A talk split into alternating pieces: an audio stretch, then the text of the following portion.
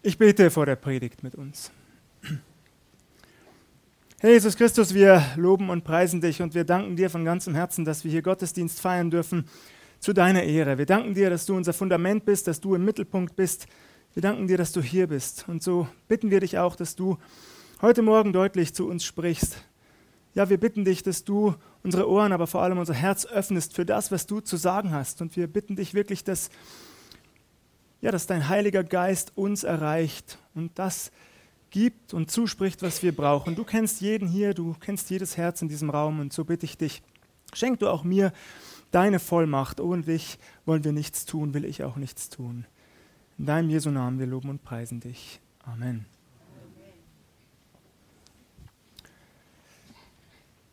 Vermutlich feiern die meisten hier gerne Feste. Habe ich recht?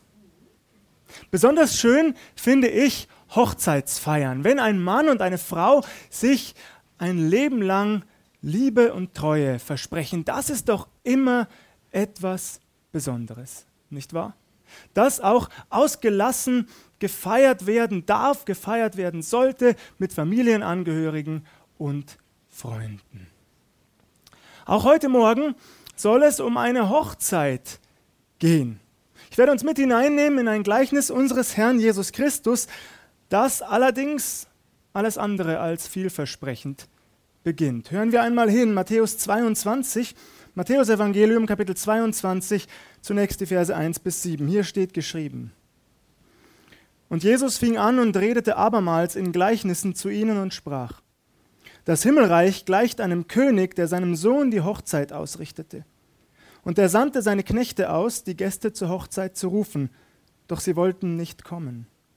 Abermals sandte er andere Knechte aus und sprach, Sagt den Gästen, siehe, meine Mahlzeit habe ich bereitet, meine Ochsen und mein Mastvieh ist geschlachtet und alles ist bereit. Kommt zur Hochzeit. Aber sie verachteten das und gingen weg. Einer auf seinen Acker, der andere an sein Geschäft. Die übrigen aber ergriffen seine Knechte, verhöhnten und töteten sie. Da wurde der König zornig und schickte seine Heere aus und brachte diese Mörder um und zündete ihre Stadt an. Dramatisch, nicht wahr? Bevor wir uns inhaltlich näher mit diesem Gleichnis unseres Herrn Jesus befassen, ein kurzer, aber wesentlicher Exkurs. Wir finden diese Erzählung dieses Gleichnis Jesu nämlich in so ähnlicher Form noch einmal im Lukasevangelium Kapitel 14, allerdings in einem ganz anderen Kontext. Das haben verschiedene Bibelforscher, Bibelkommentatoren zum Anlass genommen, zu behaupten, dass die Bibel fehlerhaft sei. Dass das Zeugnis dieses Gleichnis Jesu einmal im Matthäusevangelium ganz hinten kurz vor der Passion Jesu steht und einmal im Lukasevangelium in einem ganz anderen Setting vorkommt, das zeigt uns, dass die Bibel fehlerhaft sei. Dass sich die Schreiber der Bibel offensichtlich nicht richtig erinnern konnten, was Jesus gesagt hat und wann er es gesagt hat. Ihr Lieben, dieses Argument ist so schwach, man kann es in der Luft zerreißen. Und es zeigt uns nur die fatale menschliche Verirrung der sogenannten liberalen Theologie, die lieber nach Fehlern in der Bibel sucht, anstatt Gottes lebendiges Wort ernst zu nehmen, umzukehren und Buße zu tun. Dass das Gleichnis Jesu an zwei unterschiedlichen Stellen im Wort Gottes steht, das zeigt für mich nur, und das halte ich auch für das plausibelste Argument, dass unser Herr Jesus Christus dieses Gleichnis zu unterschiedlichen Zeiten vor unterschiedlichen Menschen mehrfach erzählt hat. Die Unterschiede sind auch ziemlich deutlich. Der Inhalt bleibt gleich, aber die Unterschiede weisen in der Tat darauf hin, dass Jesus dieses Gleichnis noch einmal zuspitzt, je näher er auf sein Leiden, auf seine Passion zugeht. Und genau das ist der Fall in Matthäus 22. Hier befindet sich Jesus mitten im Tempel, er ist umringt von einigen Menschen, von den hohen Priestern, von den Ältesten des Volkes, von Pharisäern und Schriftgelehrten. Und er wendet sich zunächst einmal an sie mit den Versen, die wir gehört haben. Das Himmelreich, es gleicht einem König, der seinem Sohn die Hochzeit ausrichtete. Er sendet seine Boten aus, aber die ursprünglich geladenen Gäste, sie wollen nicht kommen. Sie lehnen die Einladung ab. Wie schade ist das, nicht wahr? Wie traurig ist das? Manche Bibelausleger glauben, dass Jesus hier auf die alttestamentlichen Propheten anspreche, die schon im Alten Testament die Menschen zur Umkehr, zur Buße aufgerufen haben. Ich persönlich glaube das nicht. Das passt hier nicht, diese Auslegung passt hier nicht hinein. Ich glaube, dass die Knechte, die ausgesandt werden, die Jünger Jesu sind. Immer wieder hatte Jesus auch seine Jünger zu zweit in die umliegenden Dörfer und Städte und Regionen Israels gesandt, um die Menschen zu Jesus zu rufen um ihnen bewusst zu machen, das Reich Gottes, es ist jetzt angebrochen. In Jesus Christus ist der Messias gekommen. Er ist da, er ist erschienen. Mehrfach war das geschehen, aber die Menschen hatten mehrheitlich abgelehnt. Traurig, nicht wahr? Allen voran die Obersten des Volkes, die Anführer, die hohen Priester, die, die in Verantwortung standen, sowohl in religiöser als auch politischer. Sie nahmen Jesus nicht an. In Vers 6 wird es dann richtig dramatisch, nicht wahr? Da heißt es, die übrigen aber ergriffen seine Knechte, verhöhnten und töteten sie. Hier sagt unser Herr Jesus uns schon, was uns erwarten könnte und was auch seine Apostel und die Jünger damals tatsächlich erwartet hat.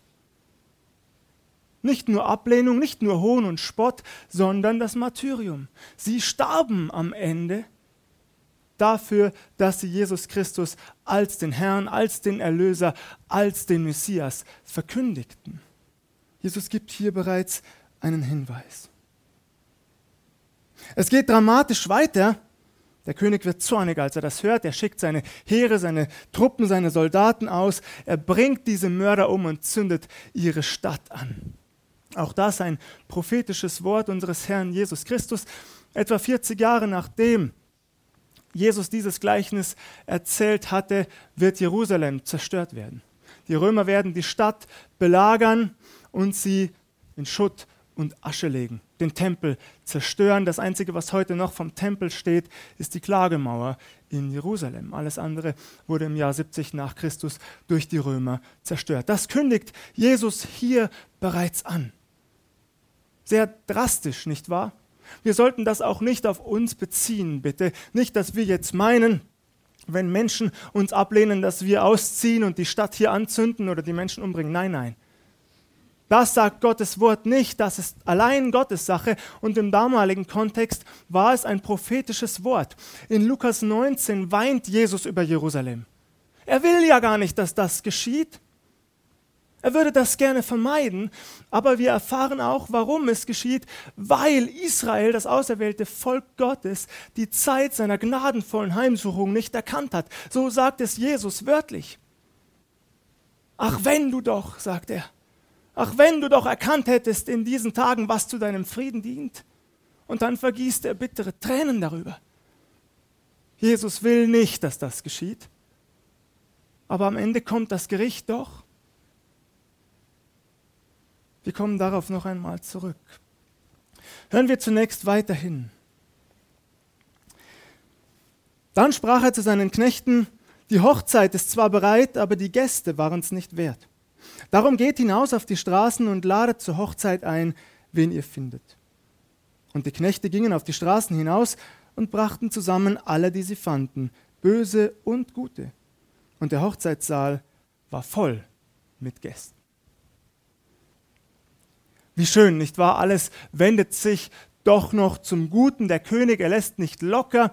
Er sendet seine Knechte abermals aus, um die Menschen zu rufen, einzuladen, zum Fest zu kommen.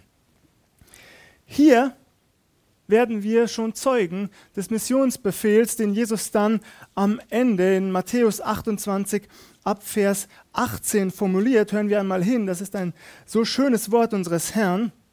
Und Jesus trat herzu, redete, mit ihnen und sprach, mir ist gegeben alle Gewalt im Himmel und auf Erden. Darum gehet hin und lehret alle Völker.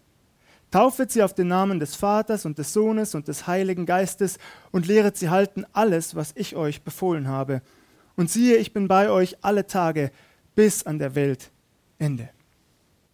Das wird hier in diesem Gleichnis bereits angesprochen, vorbereitet, könnte man sagen, weil Israel, das auserwählte Volk Gottes, mehrheitlich die Einladung ablehnt. Deswegen öffnet Gott jetzt seine Türen und lädt alle anderen Menschen ein. Explizit heißt es im Text böse und gute. Ich finde das faszinierend. Böse und gute. Damit sind tatsächlich alle Menschen gemeint.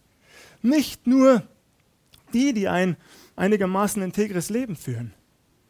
Nicht nur die, die noch nie im Gefängnis waren. Nein, alle sind sie angesprochen.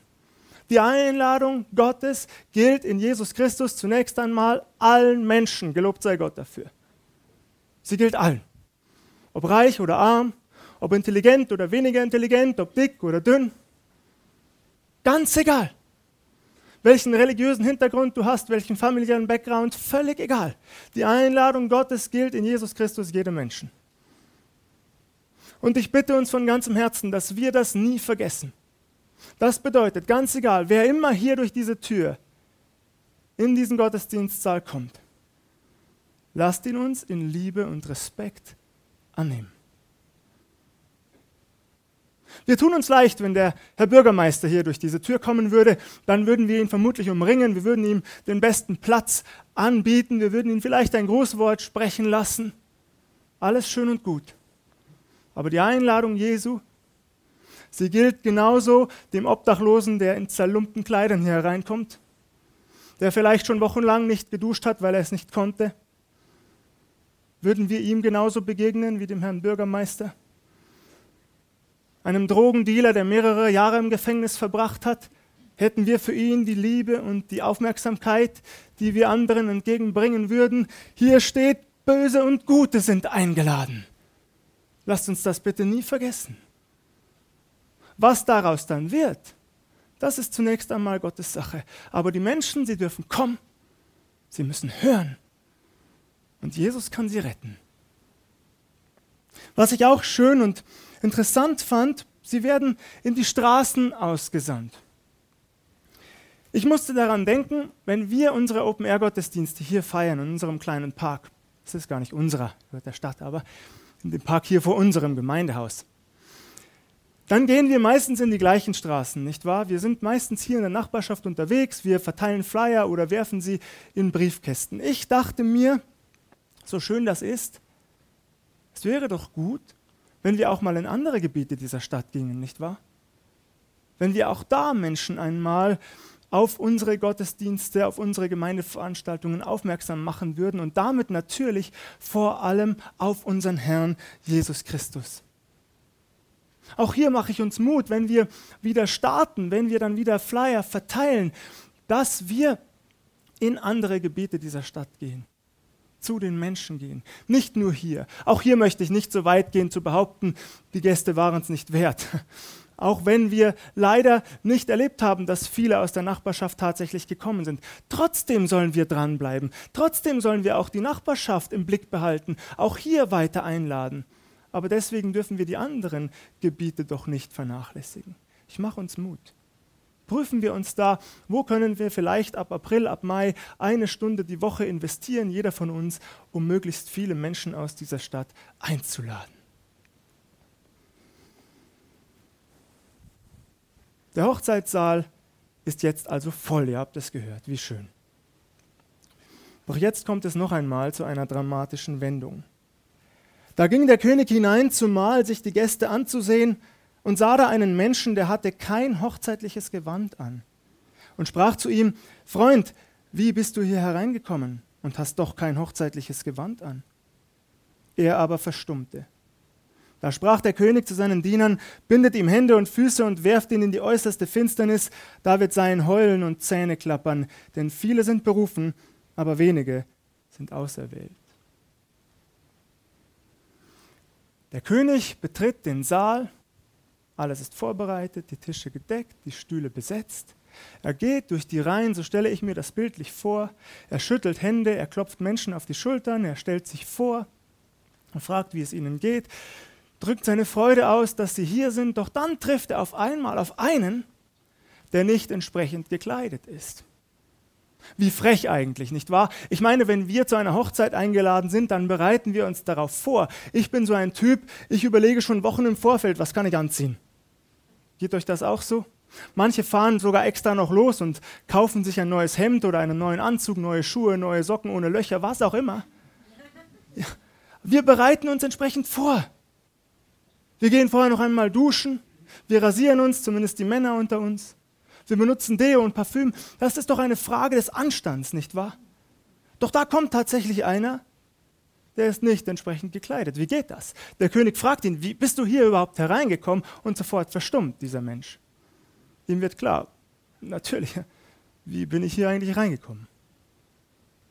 Dieser Gast ist ein Bild für die menschliche Selbstgerechtigkeit. Dieser Gast ist ein Bild dafür, dass Menschen immer noch glauben, sie könnten sich selbst erlösen. Sie könnten sich selbst retten durch ihre Traditionen, durch die Rituale, die sie pflegen, durch ihre Werke, die sie tun. Doch das ist ein grobes Missverständnis. Ihr Lieben, wir sind eingeladen zur Hochzeit, weil Jesus Christus alles, was dafür nötig war, für uns getan hat. Er hat am Kreuz bezahlt für deine und meine Schuld. Wir sind, so sagt es die Bibel, reingewaschen durch sein Blut, das am Kreuz floss. Und deswegen dürfen wir teilnehmen an dieser Feier. Einer ewigen Feier, einem ewigen Freudenfest. Aber Jesus sagt hier deutlich, Menschen sind ausgeschlossen, die Jesus Christus nicht angenommen haben. Die Jesus Christus nicht als Herrn und Erlöser aufgenommen haben in ihr Herz, in ihr Leben hinein wo Jesus nicht den Mittelpunkt bildet, wo Menschen immer noch glauben, meine Säuglingstaufe ist genug, wo Menschen immer noch glauben, meine Pateneltern, die richten es schon, wo Menschen immer noch glauben, dass ich in einem Kirchenregister aufgeführt bin, das reicht. Nein, das reicht nicht. Jesus sagt es hier selbst und sehr deutlich. Und deswegen dürfen wir es nicht verschweigen. Ich weiß, das ist kein sehr populäres Thema. Aber es ist ein wichtiges Thema, je näher der Tag der Wiederkehr unseres Herrn Jesus Christus kommt, desto deutlicher müssen Menschen hören, du kannst verloren gehen. Du kannst verloren gehen. Wenn du Jesus nicht im Herzen hast, dann reicht nichts aus, was du meinst, Gott vorweisen zu können. Nichts. Jesus sagt das deutlich. Nicht aus einer perfiden Freude heraus. Nein, nein. Jesus hat keine perfide Freude. Und auch ich nicht, ihr Lieben. Ich habe keine perfide Freude, das zu predigen. Überhaupt nicht. Wenn ich an meine Familienangehörigen denke und meine Freunde, die noch nicht gerettet sind, dann könnten mir die Tränen kommen. Ich möchte nicht, dass meine Familienangehörigen und meine Freunde an diesen Ort der äußersten Finsternis kommen, von dem Jesus spricht. Aber diese Möglichkeit, sie besteht. Und Jesus warnt aus lauter Liebe immer und immer und immer wieder, weil er genau das verhindern möchte bei so vielen wie möglich aber es gibt diesen Ort. Gott ist nicht der liebe alte Mann, das Großväterchen, das wir aus ihm gemacht haben, der uns immer nur Bonbons und Lollis zuwirft. So ist Gott nicht. Wusstet ihr, dass der sentimentale Begriff lieber Gott in der Bibel nicht einmal steht, nicht ein einziges Mal? Immer wieder hört man das, lieber Gott. Gott ist ein liebender Gott. Kein Lieber, der immer nur nach unserer Pfeife tanzt, von dem wir meinen, er tut schon alles, was wir wollen. Er ist ein liebender Gott, der alles getan hat, was nötig ist, um an diesem Hochzeitsfest teilnehmen zu dürfen. Aber am Ende, so sagt es die Bibel, ist er auch ein gerechter und heiliger Gott. Und es gibt Verlorenheit für jeden, der das nicht annehmen will. Und es ist unsere Aufgabe, auch das zu sagen. Auch wenn immer mehr Menschen das nicht mehr hören wollen. Auch wenn immer mehr Menschen uns vielleicht vorwerfen, ihr wollt doch nur die Angst schüren. Nein, wollen wir nicht. Aber wir kommen nicht umhin, klar zu sagen, was Jesus lehrt. Wer bin ich, dass ich das nicht sage, was Jesus gesagt hat? Der Schüler ist nicht höher als sein Lehrer, nicht wahr? Und es liegt eine große Gefahr darin, Dinge wegzulassen, die Jesus klar ausgesprochen hat.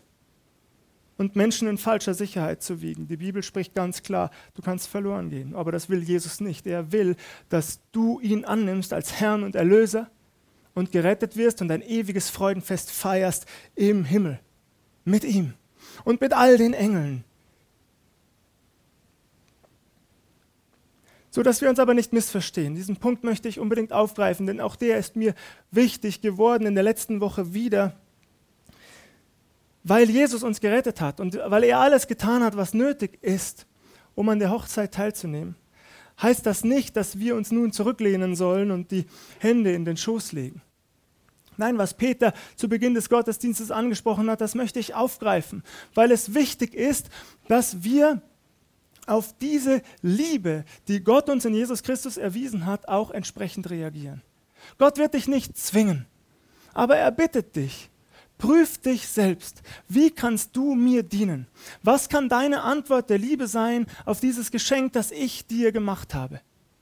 Seit Wochen bewegt uns als Gemeindeleitung und auch etliche hier aus der Gemeinde das Thema Sonntagsschule. Wir wünschen uns so sehr, dass wir schon unsere Kleinsten mit Jesus Christus in Berührung bringen können, dass sie von ihm hören, dass sie ihn erleben. Mit allen Sinnen fühlen und schmecken.